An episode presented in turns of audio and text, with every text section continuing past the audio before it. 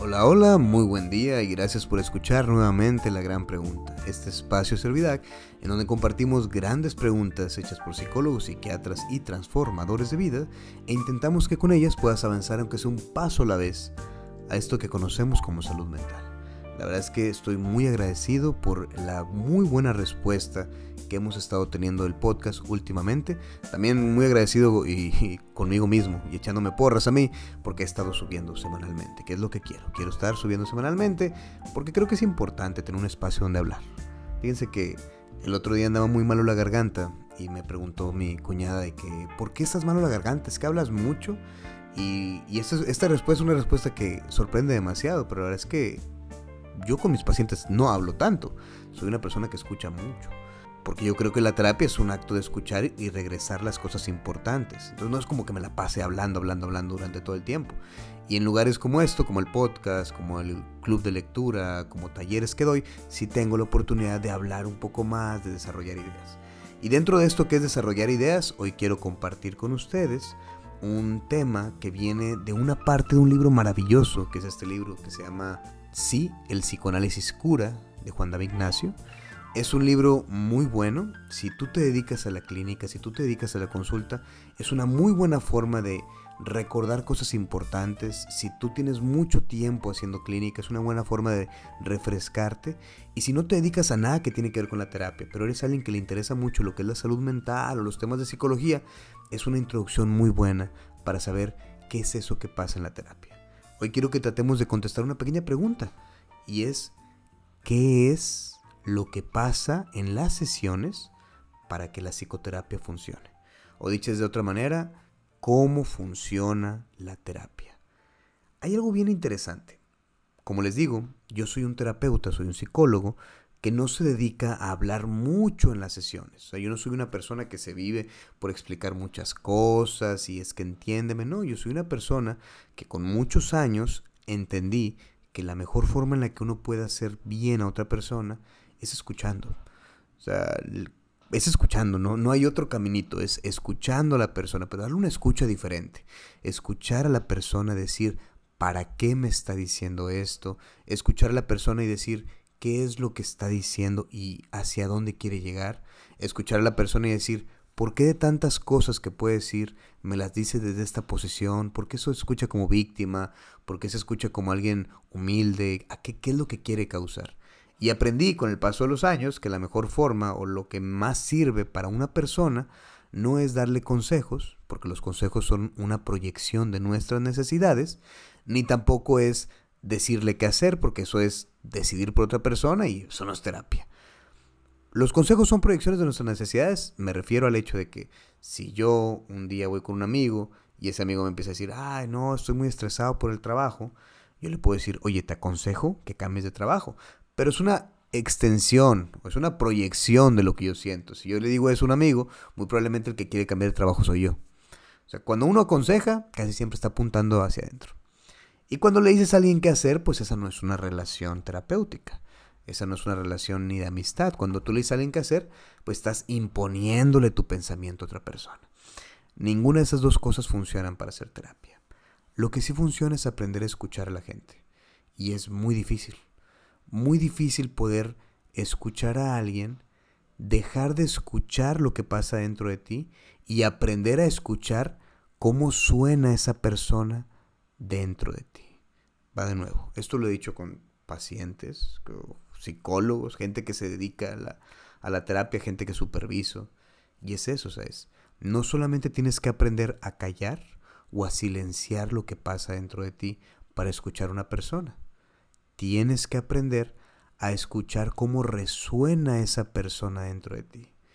Y es muy difícil, pero una vez que lo logras, aprendes a darte cuenta que lo que tú eres para un paciente es que eres unos oídos. Eres unos oídos donde la persona llega y deposita todo lo que pasa dentro y juntos comparten eso que él deposita y juntos le dan un significado diferente. En este libro del psicoanalista Juan David Ignacio, que es un excelente psicoanalista porque explica las cosas de una manera muy sencilla, sigue vivo y habla, habla de muchas cosas que son importantes saberlas. Habla de un ejemplo, es el ejemplo del hombre negro. Este ejemplo quiero compartírtelo contigo, son dos paginitas. Y una vez que lo compartamos vamos a explicar cómo es esto de que calle o, haga silencio de la voz que está dentro de mí y permita que resuenen las palabras de la persona dentro de mí. Dice, el analizante o el paciente es un joven de 26 años. Tiene la extraña particularidad de vestirse de negro todo el tiempo, siempre está de negro.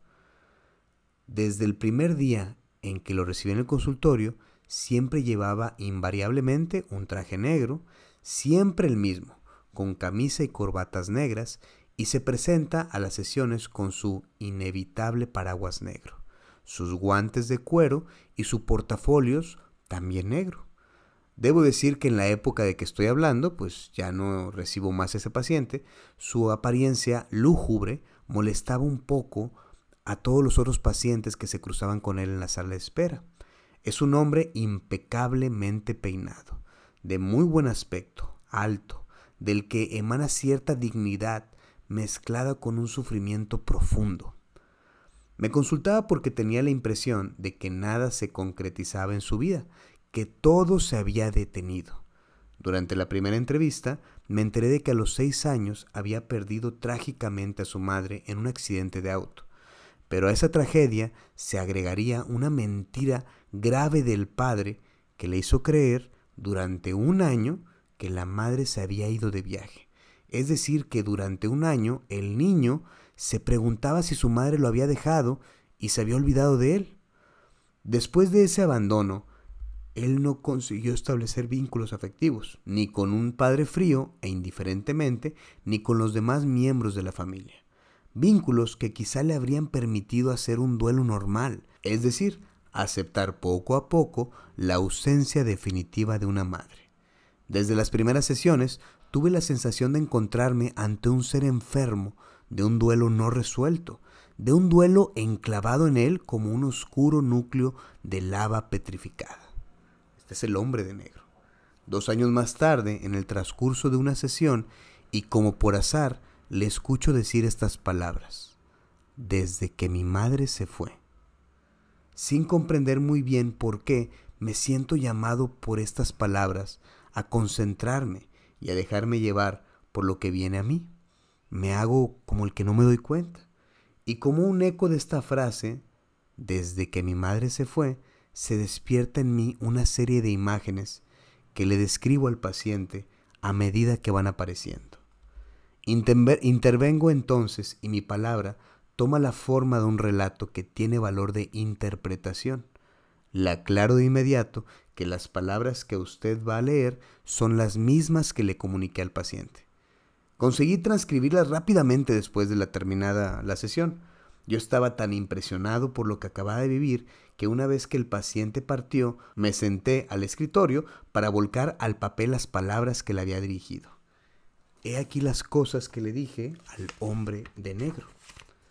Usted acaba de decir desde que mi madre se fue, y al escucharlo se me aparece la imagen de una madre que huye de su casa abriendo precipitadamente la reja que estaba ahí. Un niño de seis años quiere ir con ella, como si supiera que su mamá se va para siempre. El niño va y le grita, espérame mamá, espérame, voy contigo. Y la madre, sin darse vuelta, le responde, no, no, tú te quedas, tú no puedes venir conmigo. A pesar de las súplicas del niño, la madre se va inexorablemente y el niño corre tras ella.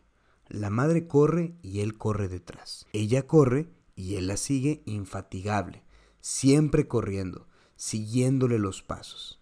Así van madre e hijo, uno detrás de la otra, sin juntarse jamás. Y así desde años y años en una persecución sin descanso, hasta el día en el que el niño ve alejarse la silueta de su madre y esfumarse en el horizonte. Agotado, el niño para de correr y renuncia finalmente a alcanzar a su madre. Ya sin fuerzas, se sienta al borde del camino, recobra el aliento y de pronto se mira las manos, las piernas y descubre asombrado que ya no es más un niño, ha crecido, que se ha convertido en un hombre que interiormente también ha madurado, porque ya no vibra ni sueña como un niño pequeño. Esa fue la interpretación que Nacio le dio a su paciente. Vamos a rebobinar un poquito la situación. Él tiene este paciente que es un hombre alto, que viste siempre de negro, que tiene como que un toque sombrío y que incomoda a las personas. Ese es un hombre que a los seis años, pues, pierde a su mamá. Y no solamente eso, vive con la mentira que le dijo su papá de que su madre se había ido por siempre. Este hombre, en algún momento de las sesiones, dijo esta frase, desde que mi madre se fue. Y de todas las cosas que dijo el paciente, Nacio se quedó con él desde que mi madre se fue. Y le llamó la atención que le llamara tanto la atención esa frase. Y entonces él se quedó pensando en esa frase, desde que mi madre se fue. Y le puso mucha atención a por qué esa frase me llama tanto.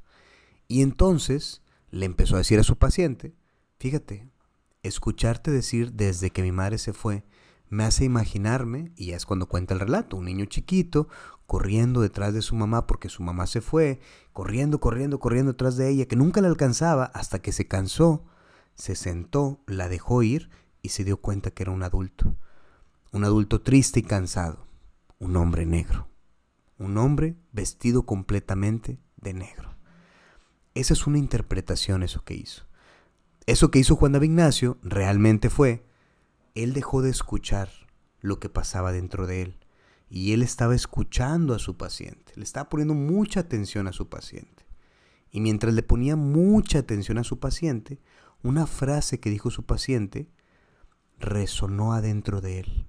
Esa frase que dijo le hizo imaginarse algo y le compartió, le compartió su paciente lo que imaginó. A eso Juan David Ignacio, en el mundo del psicoanálisis, se le llama una interpretación, porque es tomar tus palabras, meterlas en mi inconsciente y tratar de descifrar tu inconsciente. Para que eso funcione, el inconsciente o la mente del psicólogo, pues tiene que estar en paz. Por eso es importante que los terapeutas vayamos a terapia, análisis, para conocer nuestro inconsciente. Y así nos volvemos el inconsciente instrumental, como dice Juan David Ignacio, o bien nos volvemos el inconsciente prestado para el paciente. Dicho de otra manera, el paciente acaba de comerse una hamburguesa y le duele mucho el estómago porque no logra digerirla. Si fuera posible, los psicólogos le prestamos a los pacientes nuestro estómago, que es un estómago bien trabajado, y le ayudamos a digerir su hamburguesa para que pueda dejar de sentirse mal. Esa es la forma en la que funciona el tema de la psicoterapia. Permitimos a que la otra persona utilice esta parte de nosotros que conocemos mucho para que esa persona logre acomodar sus cosas, logre conocerse mucho. Así es como funciona la psicoterapia. Para que pase, pues tienes que ir a terapia. Para que sientas esa cosa tan increíble como una imagen que te comparte un psicólogo, que hay diferentes, hay diferentes tipos de interpretaciones. Eh, este, este ejemplo de te escucho y me imagino esto es una forma de interpretar. Muy pocos psicoanalistas lo utilizan, pero yo creo que es bellísima. Otra forma de interpretar es, pudo haber sido cuando dijo él, eh, mi madre me deja, pues a lo mejor una interpretación pudo haber sido como un, ¿por qué parece que siempre estás dejado? Y entonces le haces una pregunta para que la gente llegue. hay diferentes formas, o hay quien diría, pues por eso vistes de negro, porque siempre te sientes que no sientes que te detengas o siempre estás cansado. hay tantas interpretaciones, hay tantas formas de poner la atención a lo que la gente dice y lo que la gente hace. Para eso hay que ir a terapia, para intentar descifrarnos. Y lo que propone este autor es que uno puede descifrar a una persona, siempre y cuando se conozca lo suficiente para poder escuchar a la gente. Yo te recuerdo que en este podcast pues no existen respuestas. Son grandes preguntas y la respuesta indicada está dentro de ti. Sí, El psicoanálisis cura de Juan David Ignacio es un libro bien cortito y bien bonito de Paidos, que lo puedes conseguir en Amazon.